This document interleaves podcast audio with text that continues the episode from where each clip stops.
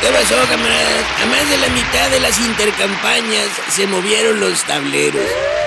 Xochitl Galvez se fue de gira y Claudia Sheinbaum se fue a la maleta.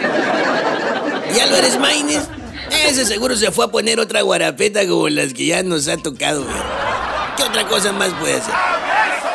Tiene mucho que hacer Álvarez Maínez. ¿eh? Tiene que, por ejemplo, que organizar un funeral para Movimiento Ciudadano. Algo sencillo, algo muy privado, porque no creo que convoquen a mucha gente. ¿qué es eso? ¿Qué ondas con los políticos que se fueron a Movimiento Ciudadano creyendo que era una gran idea? Es como quererse ir al antro a las 2 de la mañana creyendo que la fiesta va a estar en su mero punto.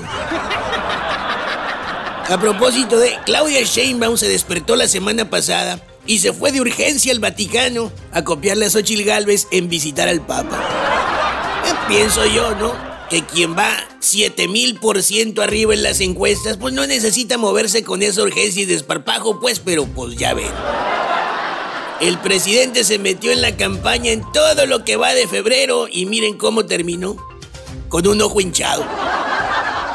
Al presidente le encanta la polarización siempre y cuando quien polarice sea él y no los escándalos a su alrededor y en su contra. Ay, luego le da por llorar.